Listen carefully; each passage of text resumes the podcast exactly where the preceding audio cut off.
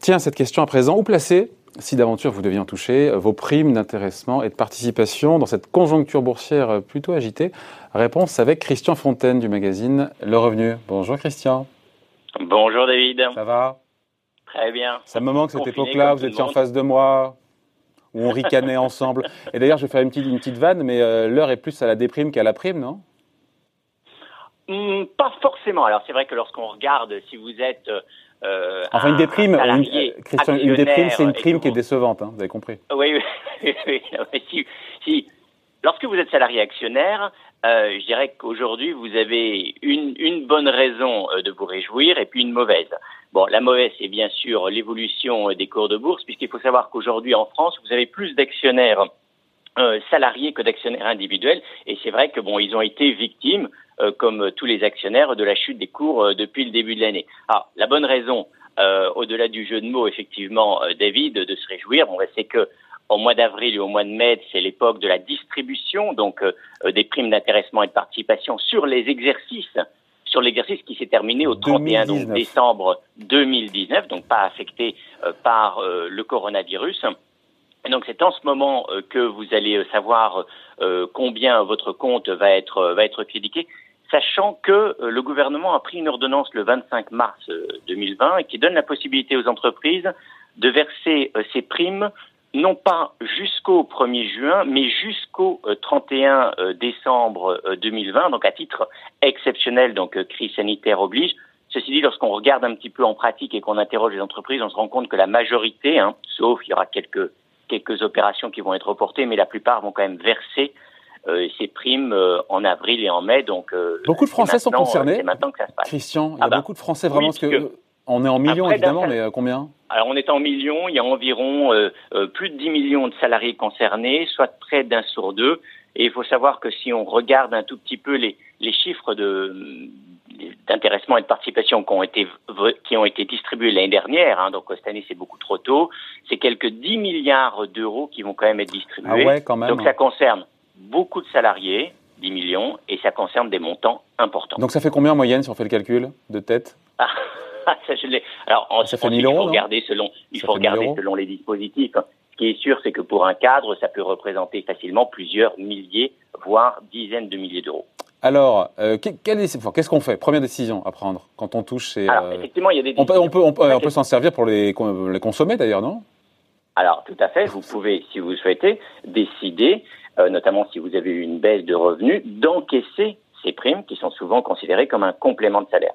Mais il faut savoir que si vous les encaissez, euh, ce revenu complémentaire, bien sûr, voilà, va venir, va s'ajouter à votre salaire, et donc euh, vous allez euh, être prélevé à la source en fonction de votre taux de prélèvement à la source. Donc ça signifie très concrètement pour un cadre, c'est 15 à 20 des primes qui vont tomber dans les poches de l'administration fiscale. Donc là, si vous n'avez pas besoin de, de liquidité, c'est vrai qu'aujourd'hui, bon nombre de salariés ont été, sont peu ou prou protégés par le chômage euh, partiel, donc tous n'ont pas forcément besoin de liquidité ou d'un complément de revenu aujourd'hui. Dans une optique de moyen long terme, sur le plan fiscal notamment, ce qui est le plus intéressant, bien sûr, c'est de placer cet argent, puisque dans ces cas-là, il ne sera pas fiscalisé. Seuls les prélèvements sociaux au taux de 9,7%, comme dans l'option 1, seront prélevés. Et surtout, vous ne payerez pas un euro d'impôt sur cette épargne. Alors, en contrepartie, il y en a toujours. C'est qu'elle est bloquée. Elle est bloquée pendant quelques années pendant cinq ans au minimum. Mais lorsque vous regardez un tout petit peu et que vous intéressez au, fonctionnement euh, de, l'épargne salariale dans les détails, vous remarquez qu'il y a beaucoup de cas de déblocage anticipé, notamment en cas de licenciement, notamment en cas d'achat de la résidence principale, en cas de mariage, en cas de naissance d'un troisième enfant. Donc, certes, le législateur vous oblige, pour ne pas être imposé sur ces sommes, à les bloquer, mais il y a quand même, dans un certain nombre de cas, où vous pourriez avoir besoin de cet argent, la possibilité de le, de le retirer. Donc la première décision, c'est quoi? La première décision, c'est de? Bah, C'est de l'investir, c'est de la placer, si vous pouvez, si vous avez les moyens. Et la dernière option, et qui n'est pas offerte par toutes les entreprises, c'est que certaines sociétés offrent la possibilité d'épargner une partie et d'investir une autre. C'est une option qui peut être un bon compromis euh, entre épargne et consommation. Bon, ensuite on fait quoi alors? Alors ensuite, euh, il faut investir dans la bonne enveloppe fiscale. vous avez, on va pas faire trop de technique, mais vous avez trois options. Soit vous investissez dans ce qu'on appelle un plan d'épargne entreprise, un plan d'épargne retraite collectif, PERCO, donc PE, PERCO, ou alors, vous savez, le, le, nouveau-né qui a été créé par la loi Pacte de, de mai 2019, un PER d'entreprise collective. On va oublier ce dernier parce que pour l'instant, euh, seuls 340 000 salariés y ont accès. Alors vous allez me dire, ça fait beaucoup. Alors ça fait beaucoup en absolu, mais euh, par rapport aux 10 millions de salariés qui sont concernés par l'épargne salariale, c'est relativement peu. Donc le choix du revenu pour vos auditeurs et téléspectateurs en fait euh, aujourd'hui, c'est de privilégier le PEE. E.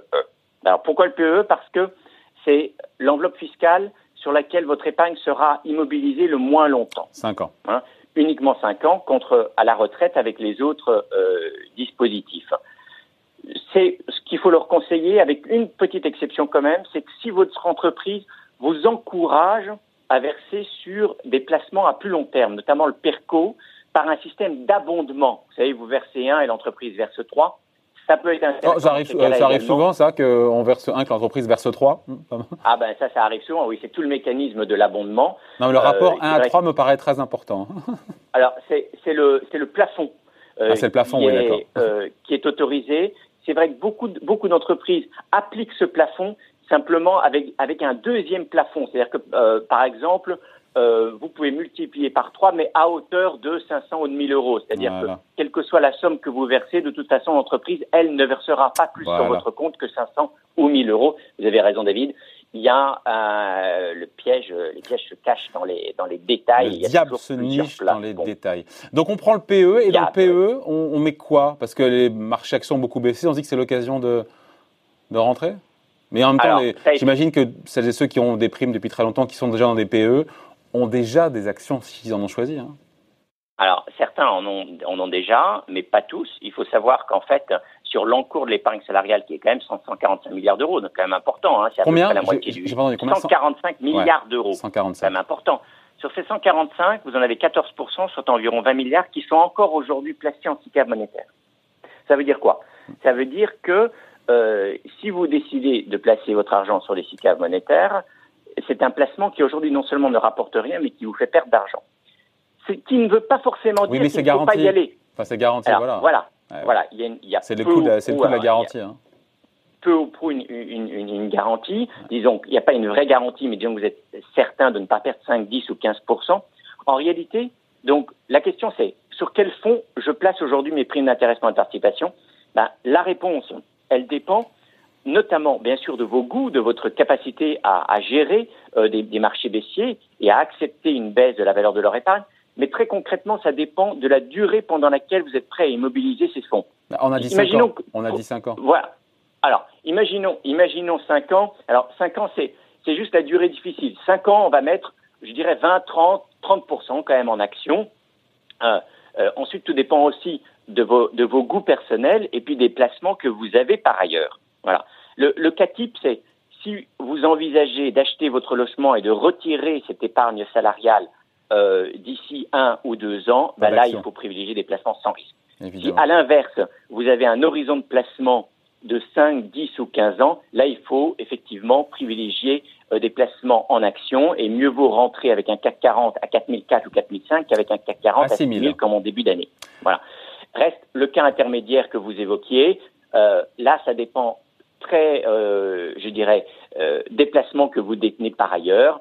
Et on peut imaginer une cote mal taillée, euh, pourquoi pas 50-50. J'aurais tendance à, conseiller à vos auditeurs 50% de monétaire et puis 50% de placement, je dirais, exposé au marché actions, aux marchés internationaux, puisque les, les, la diversification internationale a et fonctionne bien dans cette crise, puisque le marché américain euh, voire même les marchés émergents, reculent nettement moins que le CAC 40. Donc il ne faut pas hésiter à, à diversifier ses placements à l'international. sortir de France.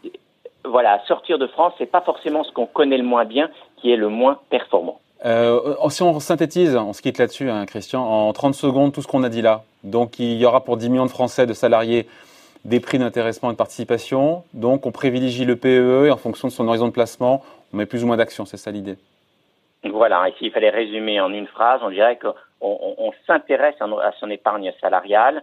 Euh, c'est pas uniquement un complément de euh, revenus, c'est une vraie épargne qui doit être gérée comme telle et ni les services RH ni les, vos syndicats ni les gestionnaires de fonds ne vous conseilleront. Mais vous avez raison, dans la mesure du possible, on épargne cet argent afin de réduire la ponction fiscale. On choisit le PE et au sein du PE, ben, on choisit des fonds dont les caractéristiques euh, vous euh, conviennent, notamment en fonction de votre horizon de placement. L'erreur à éviter, c'est de placer la totalité sur des SICAV monétaires alors que vous savez que vous n'aurez pas besoin de cet argent pendant 5 ou 10 ans. La durée moyenne, David, euh, d'immobilisation des fonds sur un PE, c'est de 9 ans. Donc attention, il faut se positionner sur des fonds dont les caractéristiques sont en phase avec vos besoins et avec la durée d'immobilisation de l'argent. S'il y avait un seul conseil, ça serait, euh, celui-là.